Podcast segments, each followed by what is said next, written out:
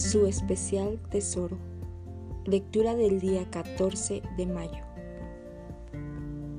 Él te eligió para que fueras su posesión exclusiva entre todos los pueblos de la tierra.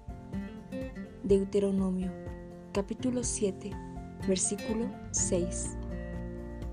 Usted es la posesión más preciada de Dios. No vaya por allí sintiéndose mal sobre sí mismo. Deje de desear ser más alto o haber tenido una mejor personalidad o parecer a alguien más. Usted fue pintado por el más increíble de todos los pintores. Cuando Dios lo creó, retrocedió un paso y selló sobre usted su aprobación.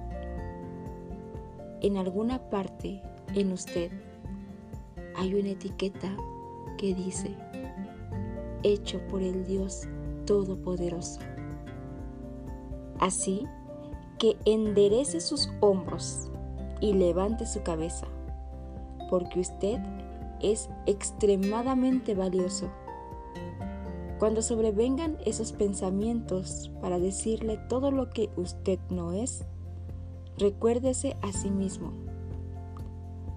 Tengo sobre mí las huellas dactilares de Dios, mi aspecto, la manera en que sonrío, mis dones, mi personalidad.